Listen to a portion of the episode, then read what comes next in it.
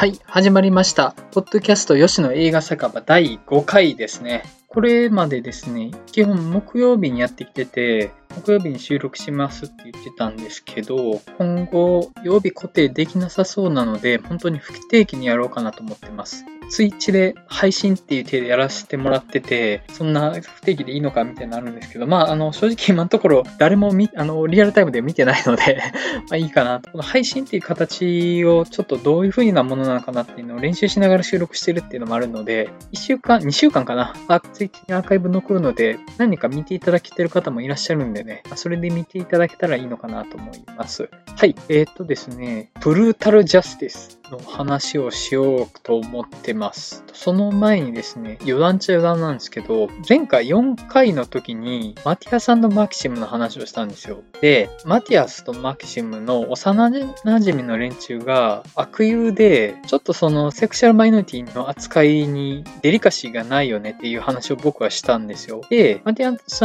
マキシムの映画見たんで、ちょうどこの前 TBS ラジオのアフターシックジャンクションで毎週金曜日にパーソナリティの歌丸さんが映画表をしてるんですけど、金曜日に。で、それでマティアさんのマキシムが取り上げられてたので、それを聞いてみたんですけど、歌丸さん、あれなんですよね。マティアスとマキシムの友達はすごい理解があって気持ちのいい奴らっていう風に言ってたんですよ。で、それ聞いてマジでと思って、もう全然そんな風に見てなくって、むしろ気のいい奴らだけど、絶妙にデリカシーがなくてきついっていう風に僕見てたんで、うん、なんか、え、そうなんだって思っちゃったんですよね。で、やっぱりさすがにずっと映画表をやられてた方の見てるところって鋭くて、めちゃめちゃ筋が通ってるんですよね。で、あ、そっか、なんか自分がなんか見方間違ってたのかなとは思っちゃうんですけど、思っちゃったんですけどね。ただ、自分そう見たしな、みたいので、自分が見たものをわざわざ強制する必要もないのかなと思って、でそもそもなんか正解を答えるために映画見てるわけじゃないし、みたいな、自分で感じたことが基本的にはまずありきなんだろうなと思うんですけどね。やっぱりその説得力のあるある人の言葉には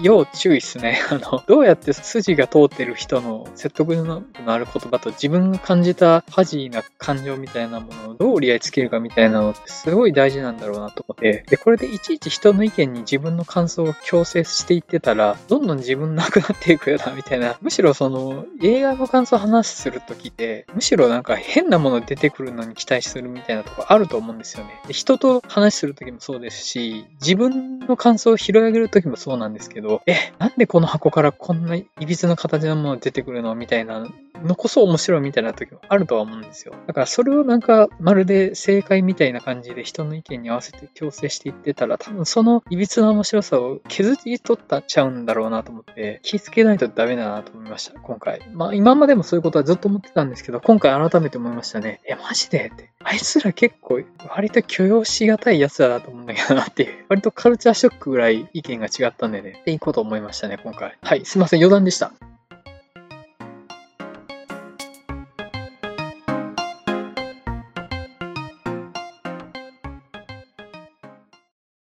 えっ、ー、と、じゃあ、ブルータルジャスティスの話ですね。あの、またこんな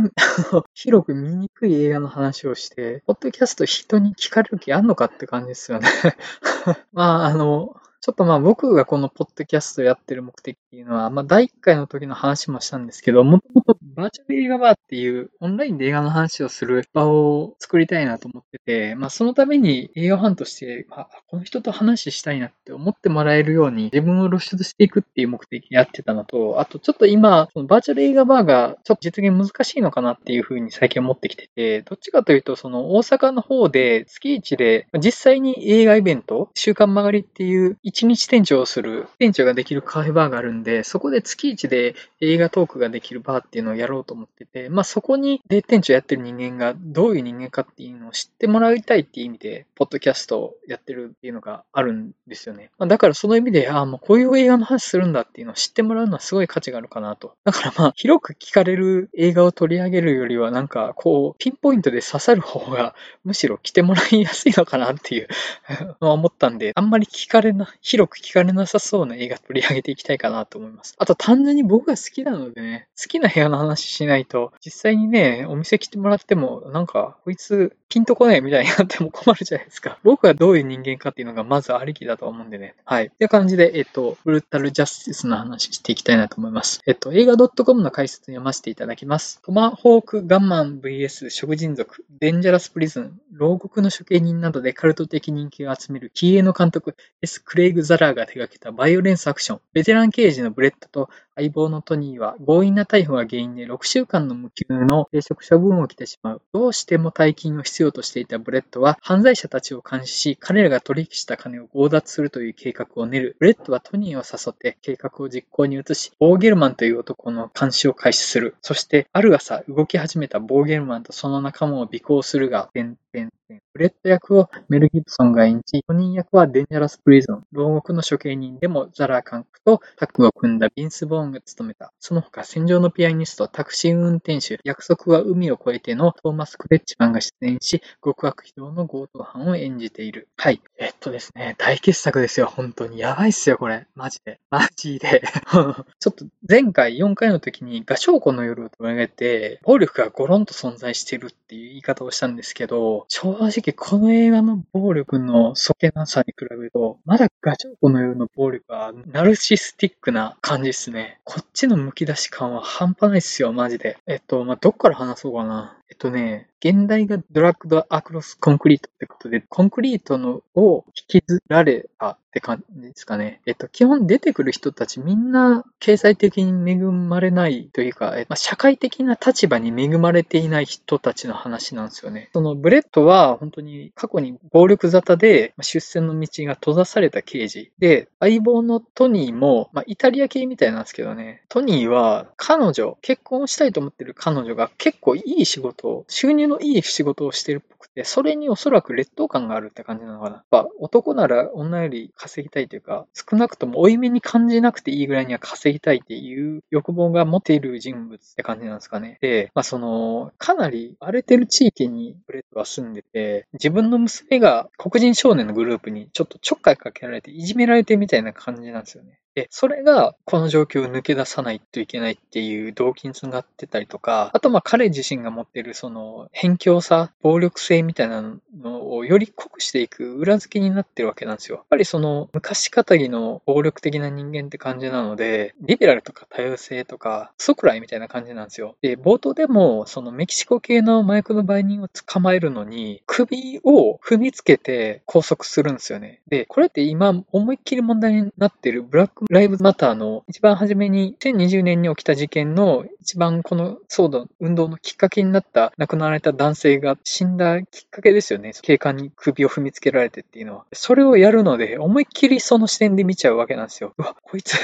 やべえやつだってなるわけなんですよね。で、ただ、その彼がそうなっていくのは、その生活の中で煮詰められていた価値観、信念っていうのがわかるわけなんですよ。やっぱり、住環境の州にいる白人じゃない人たちっていうのが、まあ実際粗暴で危険なのは、まあ確かなわけなんですよ。で、そうなってるのは、まあ社会がそういう構造になってしまってて、彼らを犯罪である手を収めたりとか、暴力的にするしか生きていけないようにしてしまってる構造があるからっていうのはあるんですけど、それはそれとして、俺はここで生きてて、あいつらから害を受けてるんだから、あいつらを許容してやる必要などないっていう信念が凝り固まられて、それはそれで筋は通ってるわけなんですよ。結局まあその、暴力的で排他的な人間っていうのは、彼自身の責任だけなのかっていうと、全然そんなことはないなと思って、やっぱりその社会の構造がそうせざるを得なくさせているっていうのが、まあ、冒頭とはまあ彼の経歴の中でわかるわけなんですけど、でね、この刑事、あの、実力はある。犯人検挙の実績はめちゃめちゃあって、実際すごい経験値と能力があるけど、暴力的で排他的で、キャリアを棒に振っちゃってる人間。これをね、メル・ギブソンが演じてるってやばくないですか？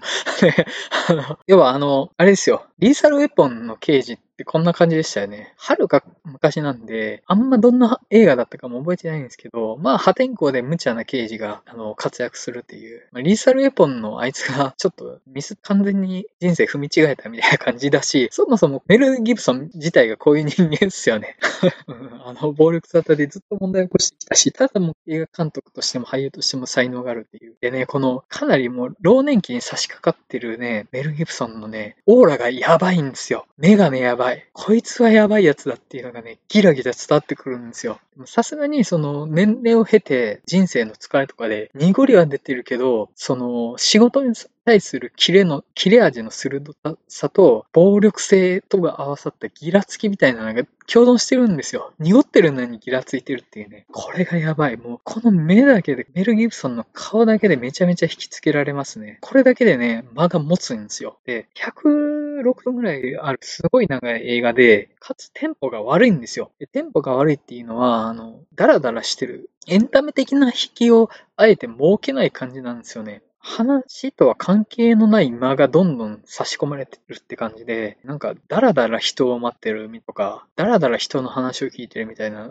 時間がすごい長いんですよ。ただ、これの本作のすごい大きな魅力になってるなと思ってて、なんか人生のよみとか重みみたいなものの積み重ねが世の中全体に溜まって、世の中を悪くしているっていうのが多分この映画の世界観にすごい大事なんですけど、その間にこそそれがあるわけですよ。テンポのいい話だと多分この感じで出ないんですよね。で、実際人生ってそうじゃないですか。派手で恵まれてて、意味のある瞬間じゃなくて、つとも何かを待ってたりとか、間をと間を潰してたりとか、意味のない時間の積み重ね、ただしんどいだけ、ただ退屈なだけ、ただ重々しいだけの時間の積み重ねこそが人生であり、その人生の集合体こそが世の中であるわけですよね。それがね、伝わるわけですよ。変な間の中にあるわけですよね、それが。これがね、すごいっす。で、しかもそれがね、退屈しないっていうのがすごいんですよ。くったらね、話とかしてるんですけどね。なんかね、犯罪者を見張るときに、トニーがハンバーガーなの。かななんかチキンだったかな。よくわかんないですけど、それは食ってるんですけど、意味わかんないぐらいその音がでかいんですよ。パキパキパアキパキって、すっごい甲高い音がするんですけど、その音、そんなでけえ音しないんじゃないのみたいなするんですけど、で、その音に対して、ブレッドがすごい苦々しい顔で見てるんですけど、それがね、うん。だから、その音を誇張してることで、うわぁ、横で物食われるのうぜえっていう感じがめっちゃ出るんですよね。あそこね、あの劇場で笑っちゃいました。ひどすぎて。の、なんかね、そういうバカバカしい時間のとか、くだらない時間で、めんどくさい、しんどい、みたいな時間のね、積み重ねがどんどんね、続いていって、それが味わい深いんですよね。これ見ないと伝わんない感じだと思うんですけど、いいんですよ。ここにね、感性がマッチするとめちゃめちゃ入れる、この映画は。合わない人はね、くだらねえ映画って面白みの一箇所もねって思ったんですけどね、ここに入れるとね、めちゃめちゃ上がりますね。あとね、もうとにかく暴力描写っすよね。で、中盤まで結構レッドとトニーが過剰な暴力による逮捕で生活に苦しんでるっていう展開がずっと続くんですけど、中盤ある程度経ってから grocery shop っていうのかなあの、アメリカで映画でよくあるいうか、売店ですよね。で、あそこでブレッドとトニーが暴力沙汰で禁止されたっていうニュースが流れてるのをストアの店員が見てるわけなんですよね、ニュースを。で、そこに強盗が来るわけなんですよ。で、このね、強盗の話の取り付く島のなさがやばいんですよ。5秒で金出さないと殺すよみたいなのをパッて言って、で、出すんですけど、その後、店に客が入っていっちゃうんですよね。で、その客はもう即降参。打たないでって感じなんですけど、ボッボボンって打っちゃうんですよ。で、その後、その店員の方も打っちゃうんですけどね、この時のね、引いたカメラから撮ってる感じ。暴力を振るう側にも、振るわれる側にも感情移入させないんですよね。遠くで起きた暴力で、ただ人が死んで、ただ人がを殺したっていう感じが描かれるんですよ。そのカメラの位置によって。で、ここのね、本当にそっけなさ、ただ人は死ぬっていうのを描く冷徹な視点ですよね。これが素晴らしくて、このシーンで一気に引き込まれますね。あ、この映画やろうとしている暴力の世界観っていうのはこれなんだっていうのが一発わかるんですよ。でそこからもね、暴力のやり方の取り付く島のなさ、急に人生の中に降って湧いて、ただ急に死ぬっていう感じがね、繰り返し描かれていくんですけど、で、本作の白眉のシーンですね。ブレットとトニーが犯罪者を見張って金横取りしてやろうっていう計画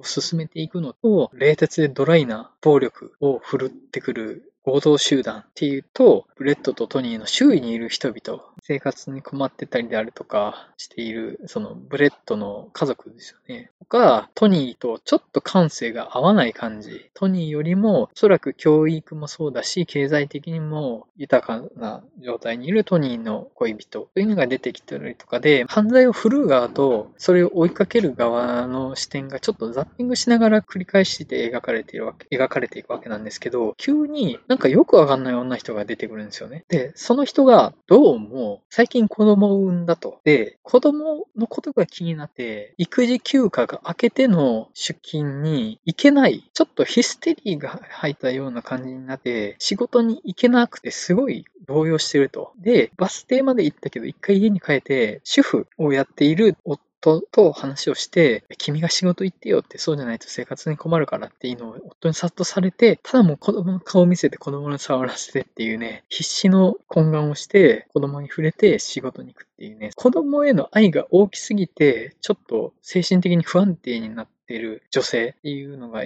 出てくるんですよ、急に。本当に急なんですよ。意味がわからないんですよ、見てるタイミングでは。で、その後、職場が銀行ってあるってことがわかるんですよね。で、おそらくそれなりに収入ももらってるってことがわかるんですよ。で、育休明けでいたら、まあその銀行の副店長かな？が、君が復帰してくれてよかったよと。で、みんなで君の子を迎える準備をしてたんだって言って、そのお子さんの写真が立ててある写真であるとか、なんかケーキとかが用意されてるわけなんですよ。で、その女の人も、まあ、嬉しいのか混乱しているのかよくわからない複雑な表情をしてるんですけど、その後ろでね、強盗たちが来てるんですよね。で、その影が入ってきたシーンのね、不穏さ、やばいですね、あそこ。で、ここで感づくわけですよ。あ、この映画はやばいことをしようとしていると。この人を、この子供への愛が大きすぎて不安定になってる、真面目に生きてきたであろう、優しい女性を、この暴力は、この映画は暴力の渦に巻き込もうとしているっていうことがここでわかるわけなんですよね。ここのね、この時間来てほしくなかったっていうすごくって、あの、でもそこなんですよね、この映画がやろうとしてることって。結局、全人も安否人も唐突な暴力に飲み込まれていて、ただ死ぬっていうのを描くんですよね。この強盗が入ってから、来てからの展開もやばくって、あ、あの、普通にネタバレしてます。あの、このポッドキャスト普通にネタバレするのでよろしくお願いします。配信するときはタイトルにもつけますけど、ネタバレってつけますけど、普通にネタバレします。はい。なんか見たことある人と濃ゆい話を共有するっていう目的なポッドキャストっすね。なんか、見てない映画紹介するつもり全然ないみたいな感じになってますね、今。はい、すいません、続けます。で、その強盗が入ってきてから、まあ、全員追い詰められるわけなんですよね、その銀行員たちが。で、女人が、え なんでよりによってこんな日に、なんで私が、子供をこんなに愛している私がなんでこんな目に遭うのって顔をしてる後ろに子供の写真が立ててあるわけなんですよね。そのね、あの、ちょっとわざとらしくはあるんですけど、この展開は。ただえぐい。ただすごいっすね。きついですね、本当に見てて。で、どうにかもう、この映画よ、監督よ、この女の人を殺さないでくれって、もう、祈るような気持ちで見てるんですけど、殺されるんですよね。でも、この女の人自体は、その別の銀行員が銀行強盗を通報しようと、こっそり動こうとしてたのを止めようとするわけですよ。だからもう死ぬのだけはなんとか避けたいっていう気持ちがあるんで、通報することで万が一銀行強盗たちがガってこっちに銃を撃ってきたら嫌だから、それを止めようとするんですけど、強盗たちはもう、まず大きく動いたその女の人を撃っちゃうわけなんですよ。で、頭をボボンって打ち抜くんですよね。で、その打ち抜いた時が、あの、なんか、今まであんなに遠くから暴力を他人事のように撮ってきたカメラがいきなり顔にフィーチャーして顔が粉々に砕けるのを撮るから。何それってなんですけどね。急 にエグいことを強烈に印象づけるように撮るの変なバランスだなっていうのは正直ありましたけど、まあ、殺されるわけですよ。ここのね、その、見てるこっちを傍観者にさせないえげつない暴力の描き方ですよね。あなたの人生も明日な、まこうなるかもねっていう感じを出してくるわけですよ。だからもうエンターテインメントとして軽い気持ちで楽しめないんですよね。お前の話だよって言ってくるわけですよ。この世界の話だ。お前の世界の話だ。そしてお前の話だっていう突きつけてくるんですよ。これがきついんですよね。うん。勘弁してくれってなりますよね。で、まあそっから銀行員をほぼ皆殺しにして、強盗は一人を人質にとって、まあ逃走するわけなんですけど、で、それをブレッドとトニーは見てたんですよね。傍観してたんですよ。で、まさかその皆殺しになるほどとは思ってなかったんで、まあトニーとブレッドもすんげえ動揺するわけですよ。この、なんて言ったらいいのかな。気持ちよくさせてくれないですよね。結局その自分はこうやっといたら大丈夫だろうみたいなことをやった時にそうさせてくれないんですよね。だから銀行強盗から金だけを奪って誰も被害は出さないみたいな、そんな甘い青写真は叶えさせてくれないわけですよね。それが現実だからっていう感じで。その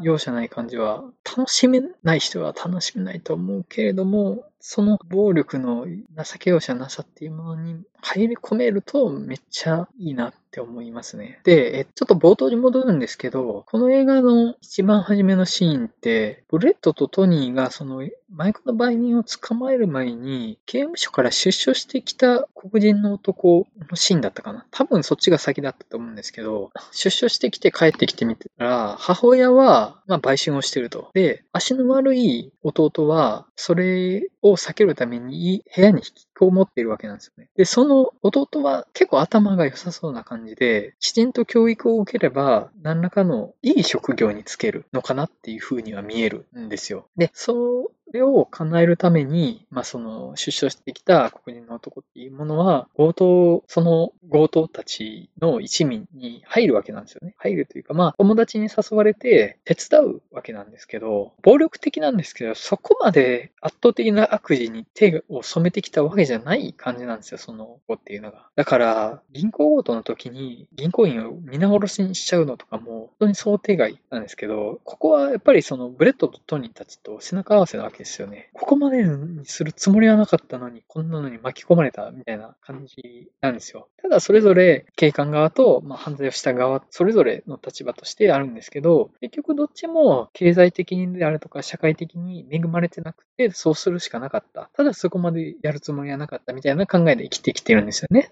どっちもが。ただ、そうはさせてくれないとっていう世界観なわけですよね。で、その最後、ブレッドとトニー、あと強盗団が秘密基地ってったらいいのかな。隠れ家みたいなところにたどり着いて、銃撃戦になるわけなんですけど、ここもね、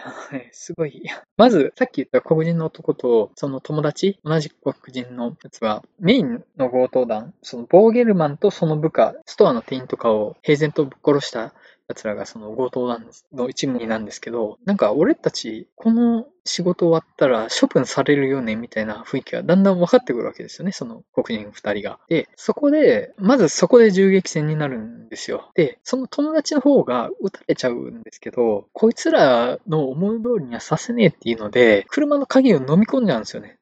で、その後、もう死んじゃうんですけど、で、ヘンリーかな？出所してきて強盗の助けをすることになった黒人の青年っていうのがヘンリーだったと思います。でもヘンリーは逃げちゃって、その友達だけ死んじゃって、友達は腹の中に車の鍵が入ってるから、腹を裂かれるんですよ。死体の腹を。で、胃から鍵を取り出すんですけど、その時にね、強盗たちが、肝臓を破るなよ。癖からな。しかも、特に黒人の肝臓は癖みたいな話をしてて、こいつらが普段どういう暴力の世界に生きてきたかっていうのがパッとわかるっていうのと、あとまあナチュラルな差別意識っていうのも出てくるんですよね。出てくるやつはほほとんどみんな差別主義者なんですよ。た だそれは、あの、この話が差別を描きたいとかどうとかというよりは、そういう暴力の世界に生きていたら、当然礼節なんか身につくわけねえから、全員差別主義者になってるよね。それは、要請のための差別の価値観を持ってる登場人物たちって感じなんですよね。そこに対する欺瞞のなさもすげえいいなと思って、なんか精神的に余裕があって多様性に理解のあるリベラルな犯罪者なんていねえよって感じですよね。そりゃそうなんですよね、確かに。っていう、あの、どんどん話ずれるな。と、だからその友達の腹を裂くシーンで、この世界が持ってる暴力の線引きがどこか、どこにあるかっていうのと、倫理的な線引きがどこにあるかっていうのがわかるわけですよ。肝臓にまつわる会話の中で。ここもすごい印象的で良かったですよね。あ、そうなんだ、肝臓って臭いんだ、みたいな。思いますよね。うん。やっぱ、死体から内臓を取り出す映画は名作みたいな、極端なものいいですけど、やっぱ何か強烈なことを描こうとしてるシーンとしていいなと思いますね。で、そっから、あの、ブレッドとトニーがやってきて、今度は強盗とブレッド・トニーの銃撃戦になるんですよね。ここもね、なんかね、生々しいリアルさがあるんですよ。ガンガン攻めていくアクションとかしないんですよね。ずっと強盗団の車とブレッドたちの車とで距離を置いてお見合いするんですよ。で、ブレッドとトニーは一応警官だから、その人質に死んでほしくはないと思ってるので、自分たちが警官ってバレちゃうと、人だ人質に価値が出ちゃうから、自分たちはあくまで強盗団の金を奪いに来た別の悪党っていう風な風に振る舞う脅迫を強盗たちに向けてするわけですよ。金をよこせ、皆殺しにするぞ、女も皆殺しにするぞっていちいち一言付け加えることで、俺たちは警官じゃねえみたいなね、その 駆け引きをするんですよね。なんかそのあたりのね、あの、リアルな駆け引き、全然かっこよくない、生々しい駆け引きっすよね。なんかそのあたりもすごい良くて、ね引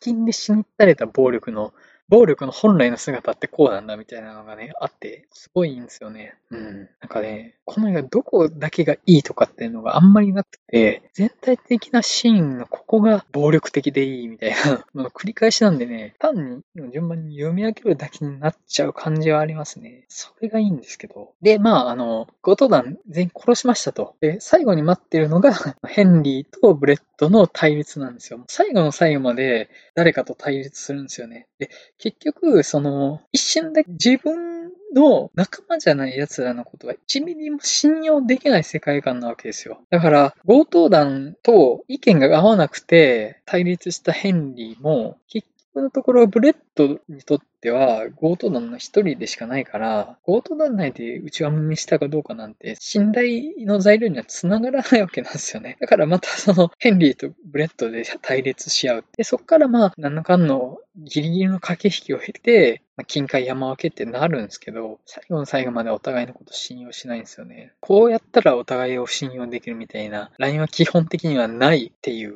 や、本当にもう全体的にめちゃくちゃいい映画っすよ。なんか、こういう暴力映画をたまに見たいよなって本当に思います。結局暴力っていうのも本質的に不寛容で排他的で反知性なものであると。っていう信念で、監督自身別そういうメッセージ的なことは考えてないようには思うんですけど、暴力に対して誠実にそうやって描いていくと、結果的に暴力に対する批評になるし、暴力に対するアンチテーゼになるって感じですよね。だからこそこういう暴力映画っていうものは好きだなって思いますね。こんなものがかっこいいとでも思ってるのか？いや、かっこいいんですけどね、見てて。めっちゃかっこいい映画だなと思うけど、現実にこんなもの存在してほしいなんて1ミリたりとも思わないっていうね。そういう暴力に対する誠実さがある映画すめちゃめちゃ好きですね。大好き。今年見た映画の中でも上位ですね。見れる、映画館で見れる機会ほぼもうない映画になるとは思うんですけど、もし配信とかレンタルとかで始まったらぜひ見ていただきたいですね。大傑作っすよ。本当に。面白かったです。最高でした。はい。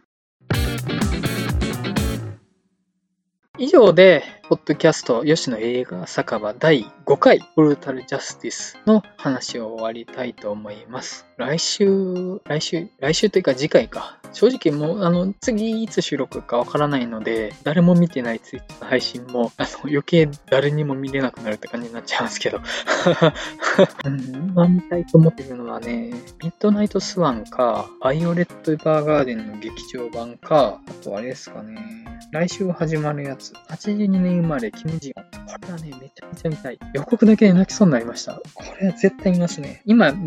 一番見たい映画ですね。82年生まれ、キム・ジヨン。星の子も気になるな。芦田愛菜さん良すぎっすよね。本当に。芦田愛菜さんが、ちょっと健康的な問題があって、親が怪しい宗教にハマってる子供を演じるっていう、なんかあの、込められてる意味がすごいっすよね、これ。めちゃめちゃ見たいな。82年生まれキム・ジヨンかな一番気になるな。もう多分やると思います。どっかのタイミングで。どっかのタイミングでツイッチ配信して、それをポッドキャスト配信すると。になると思います。誰も見てないツイッチをやります。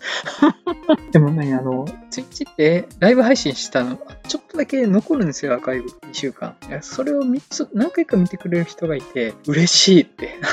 言葉を交わしたこともない誰かが見てることが嬉しいってなりますね。あ、あとですね、さっきも言った大阪でやってる映画の話をするバー、次回決定してますので、こちらもお知らせしておきます。10月24日土曜日7時から大阪南森町にある週刊曲がりっていうカフェバーで、1日曲がり店長として僕が店長をやって映画の話をするかをやります。で10月、9月公開の映画の話をする、または延期になってしまった映画の話をするっていうのでもありかなと思ってるんですけど、映画の話何でもって感じですね、基本的には。テネットの話もまだまだバリバリできたらなと思うので、よかったら関西圏の方来ていただけたらなと思います。はい、そんな感じですね。ではまた次回お会いしましょう。さよなら。